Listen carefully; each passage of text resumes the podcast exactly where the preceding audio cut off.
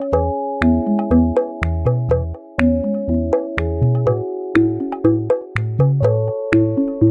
Maíra. Oi, Clarissa, tudo bom? Tudo jóia, querida. E você? Tudo ótimo. Calorzão aqui.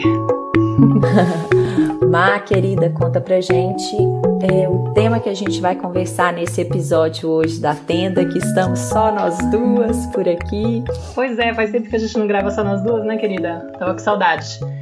Então, hoje a gente está a fim de falar sobre os rótulos que a gente coloca nas crianças, especificamente quando a gente fala da criança boazinha e da criança impossível, né? Que seria também uma, uma ideia de falar da criança boa, criança ruim. E a gente quer falar um pouquinho dos efeitos que isso tem. Como, de certa forma, às vezes a gente tem esse desejo de ter uma criança que colabore, que faça tudo o que a gente quer, que obedeça, que escute, que seja mais fácil de lidar e a gente chama essa criança de nossa, que boazinha, que, que criança gostosa, que criança boa de conviver, né? E só que às vezes a gente não percebe o quanto isso pode estar prisionando essa criança. Então, a ideia era um pouco poder falar disso, da, dos efeitos que tem, né? A, gente colocar um, um rótulo nos nossos filhos, tanto pro lado negativo quanto pro positivo. Enfim, um pouco por aí. Legal é interessante, né, a gente observar o quanto que esse lugar, né, dessa criança boazinha, o quanto que facilita a nossa convivência com ela, a nossa interação, o quanto que teoricamente isso mantém a gente na nossa zona de conforto, né, num lugar conhecido. Ao passo que uma criança que, que nos desafia, que não corresponde às nossas expectativas, que se comporta de uma maneira que muitas vezes não é aceita socialmente, né, ou que está dentro, dentro, das, dentro das nossas expectativas e das expectativas sociais, o quanto que ela nos tira desse lugar de conforto, o quanto que ela faz surgir uma série de emoções e de questões aqui dentro da gente que muitas vezes a gente não tem controle ou a gente nem nem quer acessar, né? Não tem disponibilidade para olhar e para acessar. Então, quando a gente pergunta, eu acho que a gente podia talvez é, começar, né? É, falando um pouquinho assim, né? O que, que é essa? Quem é essa criança boazinha? Quem é essa criança ruim? Porque eu acho que é quase que unânime, né, Mar? Quando a gente tá lidando com pessoas nos nossos cursos, a gente, e se a gente pergunta, a gente vai ver como que a maioria das pessoas tem um desenho ou uma ideia, né, que vem dessa construção social e cultural é, de quem é essa criança boazinha e quem é essa criança impossível. Então, quem que é essa criança boazinha? Conta aí pra gente, Mar. É, eu acho que assim, tem a versão do, do que os pais esperam, né? O, quando você pergunta para um pai, para uma mãe, né, o que, que, que, você espera do seu filho, por que, que você quer que ele, que ele seja, né, esteja nesse lugar, acho que a sensação, o, o que costuma vir é, eles querem que seja uma criança, sei lá, que não dá muito trabalho, que obedeça, que te escute, que faça o que precisa ser feito sem reclamar de preferência, né? Que isso é muito importante. É como se, tipo, a sensação de que ser bem educado. A gente falou um pouco desses temas no, no, no episódio anterior com a com a Flávia, né? Interessante. A gente, na verdade, a gente ficou com vontade de aprofundar um pouco, ampliar um pouco a conversa aqui, né? Mas é, a criança boazinha, ela de certa forma, ela não desafia, né? Ela não responde de volta, né? Seria uma pessoa que também talvez não dê muito trabalho no sentido de não, não, não vai demandar cuidados extras, talvez consiga se resolver sozinha quando eu, trabalho muito com a questão da criança boazinha, inclusive na mentoria, porque é uma, um lugar que eu vivi, né? Tipo, eu fui essa criança. E é, é curioso porque assim, eu não sinto que meus pais me cobravam isso. Eu sinto que foi um lugar que eu meio que, por sensibilidade, eu percebia que o ambiente já era muito caótico, já tinha um caos ali, já tinha muita preocupação que meus pais tinham que dar conta, coisas porque eles, problemas pessoais que eles tinham, questões que eles tinham, que eu nem sabia direito do que se tratava. E eu sentia que não era direito meu ser um problema a mais. Então, eu acho que eu aprendi a me comportar e a me distanciar das minhas próprias necessidades, a não expressar tanto elas, pra, pelo cuidado de, de proteção mesmo deles, como se eu estivesse invertendo um papel. De ficar mais Isso. pendente do cuidado com eles do que no lugar de receber, que seria onde eu deveria estar como criança, né? A criança tem, quando ela é criança, ela tá no, no, ela deveria estar no lugar de receber cuidado e não de cuidar dos pais. Mas quando ela percebe que ela precisa é, ocupar esse outro espaço, que eles já estão muito mal, muitas vezes ela acaba transferindo, invertendo esse lugar. Isso que você está trazendo é muito interessante, Mar, porque é importante que, que nós, né, e quem está escutando a gente, que a gente tome consciência que esse movimento da criança ir se encaixando nesse lugar de criança boazinha ou uma criança impossível, né? E disso daí a gente pode abrir o leque para diversos outros rótulos, né? A criança agitada, a criança desatenta, a criança que é, tímida, enfim, tem uma série de outros rótulos que vão abrir a partir desses dois básicos que a gente está trazendo. Isso não é um movimento consciente. Não. Né? Nem da criança, e muitas vezes, né, isso acontece por uma inconsciência desses pais do lugar deles. Por quê? Porque essa criança, ela é muito sensível ao que está acontecendo nesse ambiente né? Ela tá tão disponível, ela confia tanto e ela tá, além de tudo, né? Quando ela chega fusionada emocionalmente a essa mãe, que ela percebe o que está acontecendo nesse ambiente. Mesmo que essa mãe, como você falou, ela não diga ah, você tem que ser assim ou você tem que ser assado, eu gosto quando você faz isso ou não gosto quando você faz aquilo. As expressões faciais mudam, a linguagem corporal muda, o tom de voz ele muda e a criança começa a perceber, né, nesse ambiente e ela começa a se sentir inadequada. E o próprio movimento dela trazer à tona uma criança que chega profundamente conectada com as necessidades dela e o fato dela trazer à tona as necessidades a partir do choro, a partir dos pequenos, né, movimentos e formas que ela encontra para colocar aquilo ali para fora, para dizer que existe uma necessidade, que tem algo que precisa de ser atendido, é a partir dessa interação com esse adulto, da forma como esse adulto olha para ela e corresponde a essas necessidades, que ela vai se moldando. E aí ela vai entendendo como você disse muito bem aí na sua história, que esse é um lugar que ela é vista, que esse é um lugar que, que é que ela pode estar, porque naquele lugar ali ela é aceita, ela é reconhecida. Só que quando a gente tem irmãos numa família, né? Se um lugar já está ocupado, a probabilidade que o outro chegue e o outro vá ocupar um lugar diferente é grande, né? Porque se já tem ali a boazinha, o que vai vir depois talvez vai ter que se esforçar muito e entrar nesse lugar de uma criança difícil para que ele seja visto, ou de uma criança doentinha, ou de porque ele vai ter que encontrar um caminho para receber essas migalhas de amor. E é muito curioso, né, Flor? Porque quando geralmente a queixa, quando vem, 90% das vezes, né? Tipo, acho que ninguém vem com a queixa, minha filha é boazinha demais, mas geralmente a queixa vem quando, a, a, quando tem irmãos, né? Com a criança que é mais impossível, que é mais difícil, que é, que é, que é daquela que responde, que não aceita, que não escuta, segundo a mãe, né? Tipo, ah, ela não me escuta, ela me ignora, ela desobedece, ela não. Enfim, ela é impossível. Ela, não, não dá pra. Já a irmã não. A irmã tá de boa, a irmã tá tranquila, a irmã é fácil de lidar, nossa, é um anjo. Queria tanto que ele fosse mais parecido com a irmã. E eu geralmente falo, gente, mas espera aí. E é muito doloroso ser essa criança boazinha, porque, inclusive, não é vista a dor dessa criança. A sensação que o pai tem é de que o dever está cumprido, de que, olha só, deu certo, né? Inclusive, tem até uma coisa que é dolorosa de trazer a consciência, porque pode doer, às vezes, na. na, na... Como assim, né? Eu tô fazendo isso com meu filho. Mas também tem uma questão do ego dessa mãe, de, de gostar da ideia de poder exibir uma criança bem educada. E às vezes não tá percebendo que essa criança está se sentindo prisioneira de uma sensação de que ela só tem espaço, né? ela só é reconhecida e aceita quando ela ainda estiver ocupando esse lugar dessa criança perfeita, que não comete erros, que não tem problemas para apresentar, que nunca demanda trabalho, que, tá, que se vira nos 30, que é independente, que é responsável, né? E aí o que acontece com a vulnerabilidade dela? O que acontece com as necessidades dessa pessoa, né, dessa criança? Tipo, se ela não pode mostrar. O que acontece quando ela tá mal? Ela não tem o direito de pedir esse espaço, esse colo, ela não se sente merecedora, ela se sente inadequada. Ela fala, cara, eu não, eu não posso fazer isso com eles, entendeu?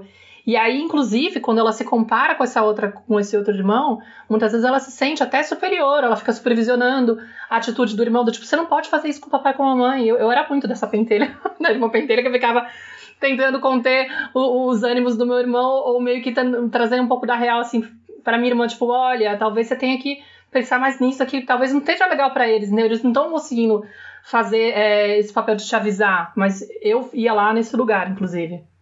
Eu vivi isso muito com o João. Por quê? Né? Porque o João, ele era essa criança que dormia a noite toda, depois que eu deixei ele chorar três dias no berço sozinho, né? Então ele dormia a noite inteira, ele dormia sozinho, ele se alimentava super bem, era aquela criança que chegava no supermercado e pedia para comprar quiabo, couve, né? Ele ia bem na escola, né? Ele tava, ele era uma criança super sociável, fácil de fazer amigos, super comunicativa. Então era aquele que gostava de matemática quando ele começou entrou na idade escolar. Ele era aquela criança que confirmava, né, como você falou, que reforçava esse meu senso de é, eu sou uma mãe poderosa, eu sou uma mãe confiante, eu sou uma mãe competente, eu tenho sucesso no meu maternar. E isso, né, é, é, um lugar muito perigoso, né, porque eu, eu reforçava muito do que eu fiz com o João no meu trabalho, porque eu trabalhava com isso, né, e existia uma cegueira muito grande em relação ao, ao, ao dano que eu estava causando no João. A prisão, como você disse, que eu estava colocando ele aí. E eu tenho hoje plena consciência que grande parte desse bonzinho que ele era, né, foi por eu não ter percebido necessidades dele, ter negligenciado e ele ter que abrir mão disso para ser visto nessa família, numa mãe muito nova que estava olhando com muito medo desse casamento, né, que não era casamento, mas dessa relação de ser abandonada por esse marido, enfim, muito insegura ali. Então eu reconheço essa dinâmica, né, e o tanto e o impacto disso nele. Só quando o Lucas chega, e aí o Lucas chega, 15 dias depois ele adoece, e aí eu me vejo, eu falei assim: "Nossa, eu que sabia tudo, eu que achava que ia ser tranquilo esse puerpério, tava controlando tudo, controlei o parto, o parto foi do jeito que eu quis, né? Não vivi mais as violências que eu tinha vivido, eu que já aprendi tudo agora e que já tenho uma visão diferente. O Lucas me joga de novo em contato com um monte de coisa. E aí ele começa, ele não dormia, ele acordava a noite inteira, ele acordava a cada 40 minutos. E aí ele começou a ser essa criança difícil, mas que foi um grande favor para mim né? Porque ele começou realmente a me a me olhar. Porque eu saí da zona de conforto, eu saí daquele lugar de poder, de confiança, de que de competência que me aprisionava também, porque foi o mesmo lugar como você que eu também fui aprisionada, eu também era criança boazinha, era a filha mais velha, responsável, a minha irmã era a difícil, a ovelha negra, e o Lucas chega, né, reproduzindo essa mesma dinâmica que eu vivi também, e aí, quando ele chega, eu saio desse lugar de poder, me desorganizo, mas ele me traz como oportunidade grande eu olhar para as minhas próprias questões, assumir a responsabilidade por isso e liberar não só ele, mas também o João. Porque essa criança boazinha, quando chega na adolescência e ela tem um novo impulso da vida, né, dessa força vital, ela tem a chance de se libertar desses rótulos. Que, e se os pais conseguem ver, eles apoiam agora. Agora é o momento de apoiar. Já que eu fiz um monte de besteira lá atrás e não vi, mas agora eu tô vendo. Então, graças né, a esse movimento todo, hoje eu consigo ver e, de certa forma, permitir que o João seja o adolescente que se liberte de tudo que, ou de grande parte do que foi imposto lá atrás. E tô aqui nessa, nessa peleja. Não, e é isso, né? Tipo, porque na verdade a criança boazinha, ela não vai cutucar o ego dos pais. né? Tipo, ela não vai balançar, ela vai manter isso que você falou, nessa zona de conforto. Então, se é filha única, nossa, não vai ter nem essa, essa comparação para poder o pai de repente falar assim: meu, como assim? Tipo, chegou outro moleque ele veio totalmente é, virado de cabeça para baixo, impossível de lidar, e o que, que eu faço? Aí tem a chance de despertar, porque eles são os grandes despertadores. A ovelha negra, né, a gente fala, né? Eles são, na verdade, quem vai denunciar na família que tem disfuncionalidade. Tipo, é, aquele, é, é, é aquela criança que está tão conectada com, com a essência dela que ela fala, cara, eu não vou abrir mão, eu sinto muito, você que vai ter que me engolir. Então eu sempre falo, gente, agradeça que ele ainda tá conectado com, com o ser essencial dele, porque é muito fácil você, sem querer, com a, maior, com a maior da boa intenção, com até com uma intenção de proteger a criança, porque você viveu aquela dor, entendeu? Se você sentiu que você não tinha espaço naquele ambiente, sendo você mesma, se você se convenceu que você tinha que abrir mão da sua autenticidade, do seu livre expressar, né, da sua essência, para poder garantir ser amada pelos demais, você se convenceu que esse é o caminho. Então, quando você vê o seu filho se expressando com aquela intensidade, com aquela certeza de que o que eu quero importa e eu vou brigar por isso, desperta medo em você. Você entra em desespero. Primeiro que você entra em contato com a tua dor. Caramba, eu que fui calada 15 mil vezes, que tive que aprender a, me, a, engolir meu choro, a engolir minha raiva, a engolir minha indignação, a não, a não entrar em contato, fui obrigada a aprender a não entrar em contato com as minhas necessidades. De repente eu vejo uma criança que está totalmente confiante de si mesma, isso mexe com a, com a dor da minha criança interior, que estava lá sendo totalmente apagada, que aprendeu a se ajustar, que criou uma máscara para se proteger dessa sensação de que se eu vou lá e tento ser eu mesma, pá, me, me tiram um afeto, né? Me, me expulsam do território emocional dos pais. Eu fico me sentindo insegura. Eu preciso desse amor. Mais do que tudo na vida. Eu dependo desse amor. Não é uma coisa que, que não é um capricho. Então, tipo, é mais fácil eu aprender a me desviar de mim mesma do que abrir mão da necessidade desse amor que eu tenho pelos pais.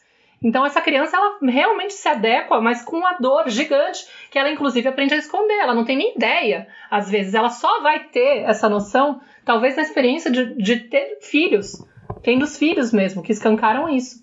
Com certeza. Omar, e isso que a gente está falando é tão profundo porque passa por uma desconstrução do lugar que a gente aprendeu que os pais estariam, né? Desse lugar que a gente falou no episódio passado com a Flávia, né? Assim, de que o pai é o detentor do poder, é o maior e ele tem que exercer esse poder, né, de controlar essa criança. A gente está desconstruindo esse lugar, né? A gente está mudando essa perspectiva.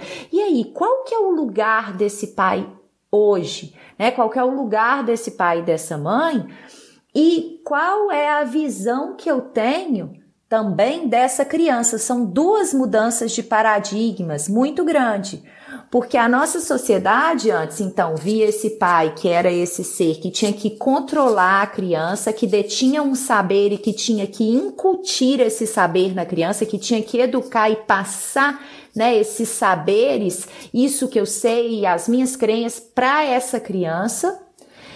E é independente daquilo que ela me trouxesse. Sou eu que sei e eu que vou ter que impor isso para ela, né? Eu vou civilizar esse ser. E hoje a gente já coloca, né, dentro da visão da criação consciente, que é o que a gente é, trabalha aqui na tenda, né? A gente coloca a criança como um ser que merece, um, é, que merece ser tratada com respeito, com amor, com dignidade e que está no mesmo lugar de ser humano quanto a gente, que não tem é, um, um forte exercendo um poder sobre um fraco. Não, a gente está numa mesma hierarquia. Né, numa mesma linha, nós todos somos seres humanos. E esse ser criança, mais do que é, eu ensinar para ele, ele já traz um potencial dentro de si, né?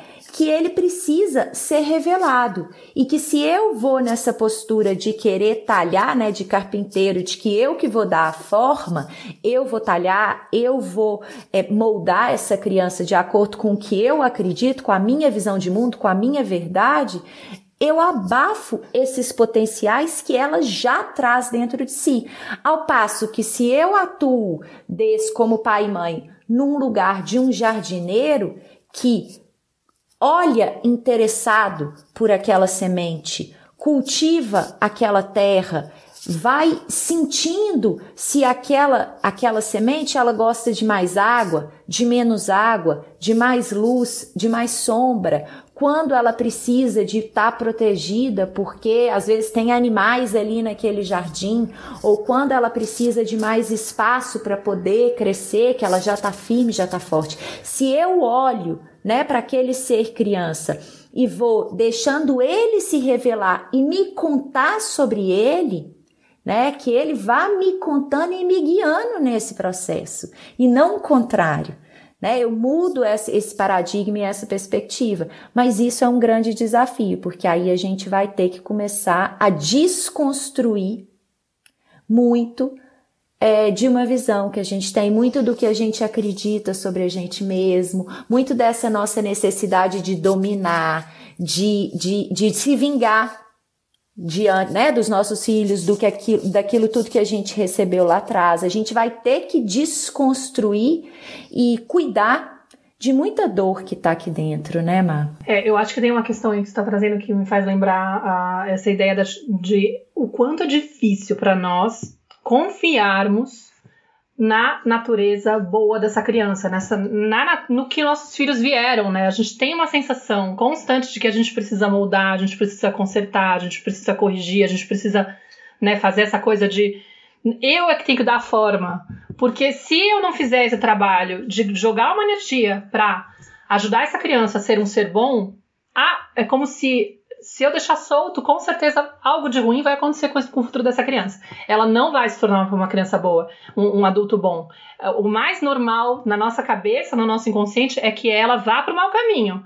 Então eu tenho que estar em alerta constante, vigiando constantemente e re, re, reorganizando esse, esse caminho da criança, né? Tipo, desenhando esse caminho para que ela possa ir para o caminho certo. Porque senão vai dar ruim. E aí, isso na verdade está falando do que, de um discurso que a gente comprou. Porque nós fomos vistos assim. Mas isso não é real. Se a gente for olhar a natureza da criança e os estudos que eles fazem, a forma como eles escrevem, a criança ela sai, ela vem, ela chega totalmente amorosa, bondosa, né, com muito mais potencial para ser generosa. E, e, se a gente acredita que ela tem esse serzinho aí maquiavélico em potencial dentro, a nossa disponibilidade, a nossa abertura de coração, a forma, a nossa postura em relação a ela é muito mais de bloquear uma conexão do que aprender a, ver ela com olhos livres e com o coração aberto e com essa confiança. Tanto é que a gente pega cada comportamento da criança e se a gente está nesse lugar de acreditar que ela é um serzinho potencialmente ruim, a gente já vem com a veia controladora querendo arrancar aquele comportamento, pelo amor de Deus, porque não, se eu deixar isso aqui acontecer, é, de novo, o que, que vai acontecer com, esse, com o futuro dessa criança? Ela vai virar uma pessoa egoísta, ela vai virar uma pessoa preguiçosa, ela vai virar uma pessoa é, que, que não vai saber se dar bem, que não vai ter amizade, que vai ser. que não vai ter. Sabe, a criança tá tímida naquele momento, e ao invés de eu apoiar ou simplesmente aceitar a livre expressão dela, eu já acho que eu tenho que intervir, porque senão lá no futuro eu já começo a imaginar que ela não vai ter amigos, que ela vai ser uma pessoa que vai, que vai ter bloqueios na vida, que ela não vai poder seguir não sei o que lá na vida dela por causa da timidez que ela está expressando naquele momento. Eu fico muito desconectada do momento real, né? Da, e da energia dessa criança. Por quê? Porque eu comprei esse discurso para mim. De que eu não eu era inadequada quando eu tinha isso, quando, né, eu acreditei que eu era um serzinho ruim em potencial e muitas vezes não só comprei de que eu era em potencial, como me convenci que eu era essa pessoa. né? Que eu era realmente ruim e que eu, eu me vejo assim. Então eu tenho medo dessa criança expressar isso. É isso que você está falando, assim, né? É, você trouxe a primeira palavra que você trouxe é a confiança, é o confiar na natureza da criança, né? Confiar nessa essência amorosa, compassiva, empática, né? Mas por que que é tão desafiador né, a gente confiar nela? Porque a gente não confia na gente. Por que, que eu não confio em mim? Porque essa confiança primordial, porque a criança chega aqui totalmente aberta, entregue, disponível. Ela, ela é tão dependente, tão vulnerável que ela, que ela confia que esse pai e essa mãe, né, que essa mãe vão atender as necessidades dela. É uma confiança de uma outra ordem que a gente não imagina o que é isso. Mas como esse senso de confiança foi rompido lá atrás, né, a gente também segue reproduzindo, né? Não confiaram em mim, então eu não confio em mim e eu só vou, né? Quem vai romper esse ciclo aí? Por mais que eu deseje, não é automático desenvolver essa confiança nesse potencial da criança, porque é quase que antes de eu confiar, de eu querer e me impor, né, e colocar esse peso, ah, então eu tô ouvindo as meninas, faz muito sentido, então agora eu vou confiar na minha criança, na, no meu filho. Mas antes de eu confiar nessa criança, eu preciso de resgatar essa minha confiança. Eu preciso de começar minimamente a escutar a voz do meu coração. Eu preciso de sair desse dessa barulheira mental que reproduz discursos enganados que aconteceram lá na minha infância, né? Como é, imagina, né, que o tempo inteiro que a gente está diante de uma criança, que é o que você falou dessa desconexão e dessa ausência, né? A gente está o tempo inteiro diante dessa criança e tem vozes internas, né? Tem um discurso interno que está fazendo barulho aqui e que está falando faz isso, faz aquilo e não sei o que, e leva a gente para lá, para cá e a gente compra, né? Cada um desses pensamentos, a gente se apega a esses pensamentos e toma eles como verdade. E estar diante de uma criança que eu desconheço, que é nova para mim e que eu confi e confiar que ela vai revelar, que ela vai me guiar, que ela vai direcionar, para isso eu preciso de aquietar essa barulheira interna. Eu preciso de estar num espaço que eu consiga verdadeiramente me abrir para me encontrar com aquele ser. Eu preciso de parar de acreditar em todo pensamento que salta na minha mente e responder de uma forma automática a ele né? Um processo de aquietar essa mente para que eu possa aprofundar internamente e chegar no meu coração e começar a escutar uma voz mais essencial, para que eu possa comunicar e me encontrar com esse ser de ser essencial para ser essencial, né? Então é um processo intenso de autoconhecimento, é um processo intenso de é, aquietar a mente, de trabalhar a minha capacidade de estar no aqui e agora, ancorado, né, de confiar nessa voz que é muito sutil, mas que também está viva dentro de nós. É. Não, é, é, um desafio gigante, porque no fundo vai sempre demonstrar que a gente está muito desalinhado com, com a nossa própria essência, né? Tipo, e a gente não está nem se amando, nem se aprovando, nem se aceitando, nem nada.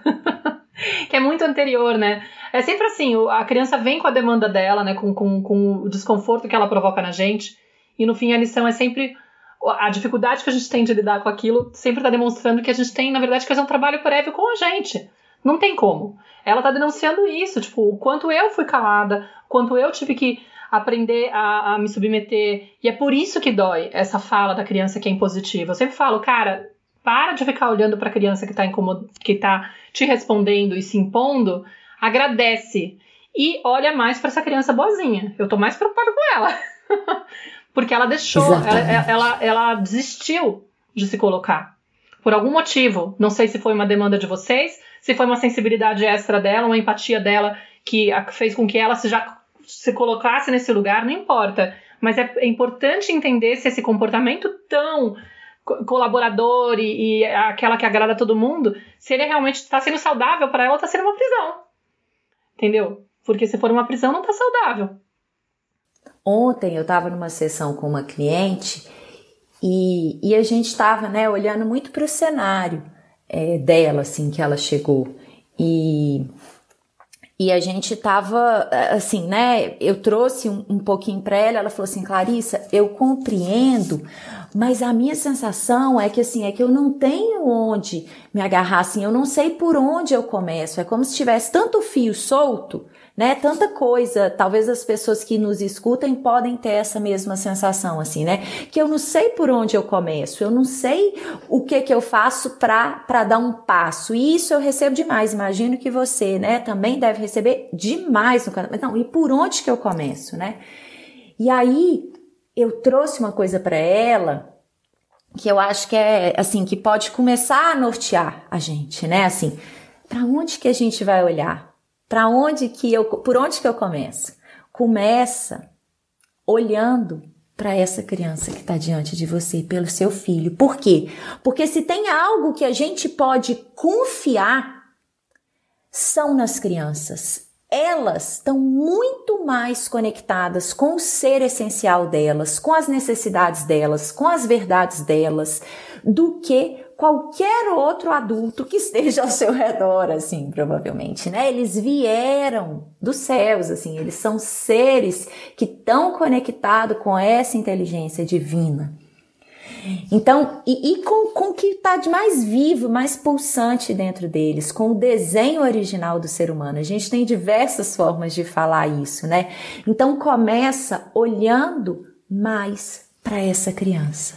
Começa se disponibilizando a estar mais com essas crianças e observa o que acontece dentro de você e com a criança quando vocês se encontram. Porque Mar, a gente está constantemente fugindo desse encontro, porque não é fácil sustentar a nossa presença diante da criança, de um ser que é tão íntegro, de um ser que é tão inteiro, de um ser que está tão conectado consigo mesma. É um grande desafio. Isso desorganiza né, e coloca em movimento tudo aquilo que não está integrado no nosso ser. Então começa olhando para os olhos dessa criança, porque olhando para os olhinhos dela, você vai ver a sua alma refletida no olho dessa criança. Você vai ver o, o, o início da jornada, você vai saber por onde você precisa começar. Comece olhando para elas. Que lindo, Flor.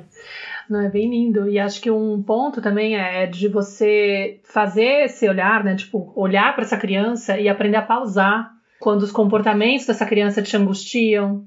Ou seja, tentar fazer diferente do que você está acostumada, porque muitas vezes, tanto a gente tem essa dificuldade de estar presente, né? De realmente sintonizar com a energia da criança e confiar no que está vindo e tal mas a gente se deixa levar muito pelos nossos medos, né? E, e, e, pelas dores da nossa criança interior. Então, às vezes, a gente vai presenciar uma cena que vai deixar a gente muito fora do prumo. Fala, meu Deus do céu, o que está acontecendo com essa criança? E o nosso padrão automático geralmente é intervir logo de cara, né? Querer fazer algo a respeito. E se eu deixar? E se eu deixar? E se eu permitir? E se eu observar? Se eu ficar menos com essa preocupação de controlar, de, de, de estar presente, de fazer algo a respeito? se eu simplesmente permitir que a criança às vezes experimente uma experiência que para mim parece ser desesperadora, porque muitas vezes eu transfiro, né? Às vezes eu tô vendo a criança passar por uma experiência e eu já quero antecipar uma solução para ela porque eu acho que ela vai viver uma coisa que nem eu vivi lá atrás e que para ela vai ser muito desafiador. Às vezes pode acontecer isso, né? Que para ela vai ser muito doloroso e que não é bom, que não vai ser bom para ela. E eu acredito que o meu papel é prevenir ela, proteger ela daquela experiência. Só que muitas vezes, inclusive, o que ela tá vivendo nem é uma experiência desagradável. Nem é algo que vai ter o mesmo valor ou a mesma referência que a gente viveu, entendeu? E às vezes a gente está privando nossos filhos de viver a experiência deles, a vida deles, para poder é, sossegar a dor e o medo da, da nossa criança interior. Ou para poder maternar pela primeira vez a nossa criança interior como ela gostaria de ter sido maternada. A gente não está, às vezes, educando os nossos filhos, e sim versões em miniatura de nós mesmos, acreditando que isso é o melhor para eles e às vezes transferindo a nossa história para eles, sem querer. E essa pausa que você falou é tudo, né? E se eu me permito pausar e só sentir o que aquele movimento do meu filho gera em mim, porque aquilo que vai movimentar aqui é meu, né? Se eu tô ali é, num movimento, né? Eu já vivi isso com o João, dele de ver ele sendo rejeitado pelos coleguinhas da escola né, numa situação, ou sendo excluído. Uhum. E para ele aquilo foi algo que aconteceu ali, mas no dia seguinte ele estava ali de novo, aberto, buscando, e ele gosta. E eu perguntava, mas você gosta do fulano? Gosto, mamãe. Eu adoro fulano. E aí eu se a gente se permite fazer essa pausa e quando a criança traz algo assim, né, ou a gente observa algo assim, eu só ficar aqui em silêncio, sentindo o que me acontece e entendendo que essa é uma dor da minha criança que se sentiu não vista, que se sentiu rejeitada e eu só acolher isso, observar o que, que acontece no meu corpo, observar em que lugar que aperta, que lugar que dói e conviver um pouquinho que seja com aquilo ali, antes de reagir, como você falou, né? E se eu me atrevo a me recolher e deixar essa criança me guiar e deixar ela mobilizar o que precisa de ser mobilizado aqui dentro. Porque senão a gente corre o risco de fazer isso, de rotular já a situação, né? já coloca um, um, julgamento, uma expressão, às vezes já, já traz uma, uma conversa para o filho para poder, tipo, olha, isso que os meninos fizeram com você não foi legal. Né? Aí você já, de repente, está colocando lá um peso que às vezes nem tem. Porque não é todo dia, por exemplo, que as crianças estão afim de brincar com todas. Né? Às vezes você tem um dia que você fala, meu, hoje eu não tô afim de brincar com você, mas amanhã sim. Não quer dizer que eu não seja teu amigo. Simplesmente estou respeitando a minha natureza, o que eu tô sentindo. E outra coisa, né? Muito doido isso, essa coisa da rejeição. Às vezes a gente, por exemplo, quer proteger os filhos dessas vivências e fica mal quando percebe que eles estão é, deixados de lado numa situação dessas e fica lá tentando intervir, meio que insistir para incluir no grupo. O que, que eu tô passando pro meu filho? de lição, né, de, de ensinamento né, numa situação dessas.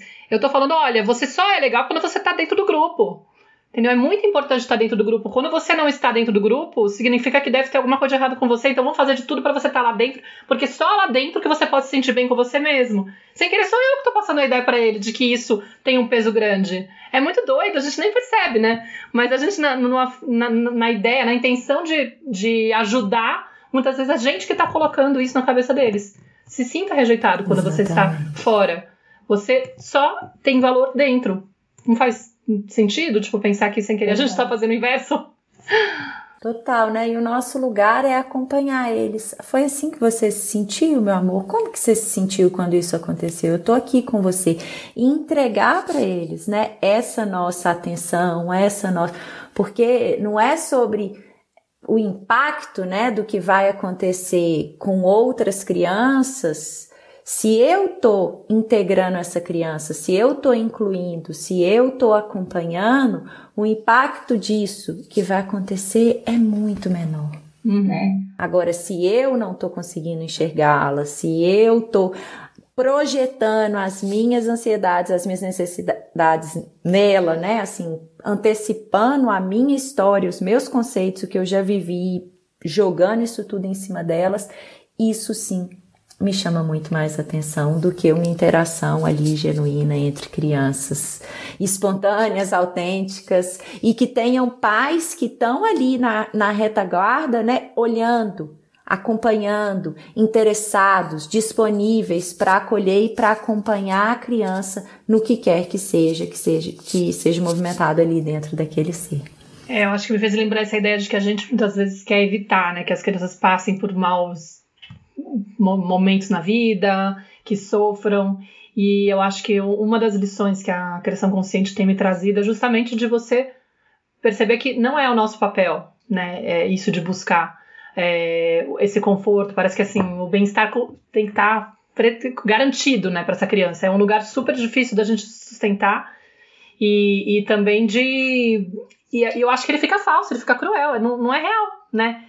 Então acho que é, é muito importante. Me caiu assim uma ficha gigante quando eu comecei a, a entender que era muito melhor eu estar tá num lugar de ensinar a Nara a honrar tudo que chega do que ficar brigando contra as coisas que chegam e ficar, tipo, uma coisa de querer consertar tudo que chega ou achar que tudo que chega que é ruim é um problema, olha só, não acredito que a gente chegou aqui, tá nesse ponto, tá passando por isso, não, não, não. a vida tá apresentando isso. Como é que eu faço para passar por isso de uma forma que não seja com esse peso, né? E me sentindo acompanhada. Porque eu acho que esse, essa é a nossa função. Acompanhar os nossos filhos em momentos difíceis, dolorosos, frustrantes. E não ficar com essa com essa necessidade de arrancar eles dessas situações o tempo todo, né?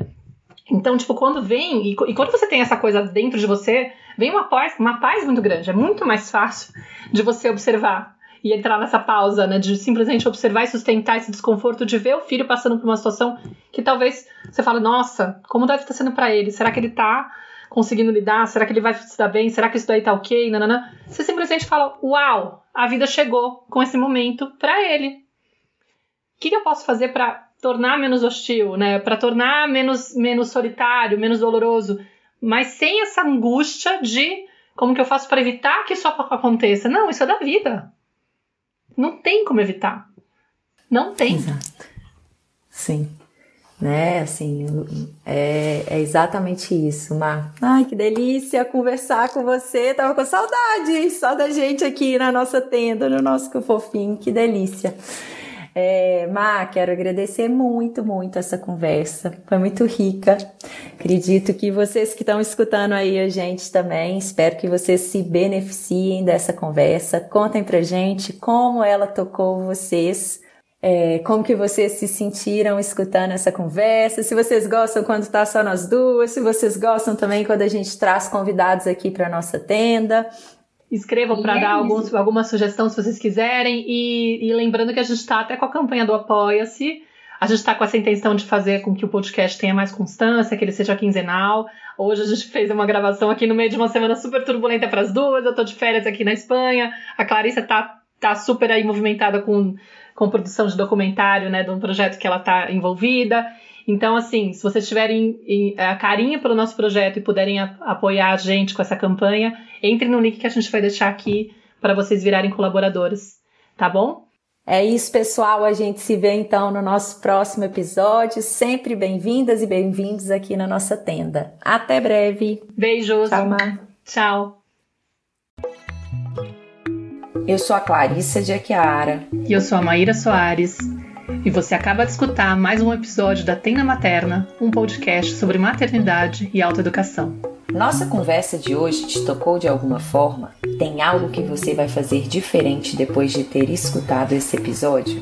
Se sentir no seu coração, compartilha com suas amigas nosso podcast, deixa um comentário no nosso perfil do Instagram, tendamaterna.podcast, contando como esse episódio mexeu com você. Segue a gente no Spotify para não perder nenhum encontro de inspiração, crescimento, trocas profundas e muito apoio. Nos vemos em nosso próximo episódio. Até lá!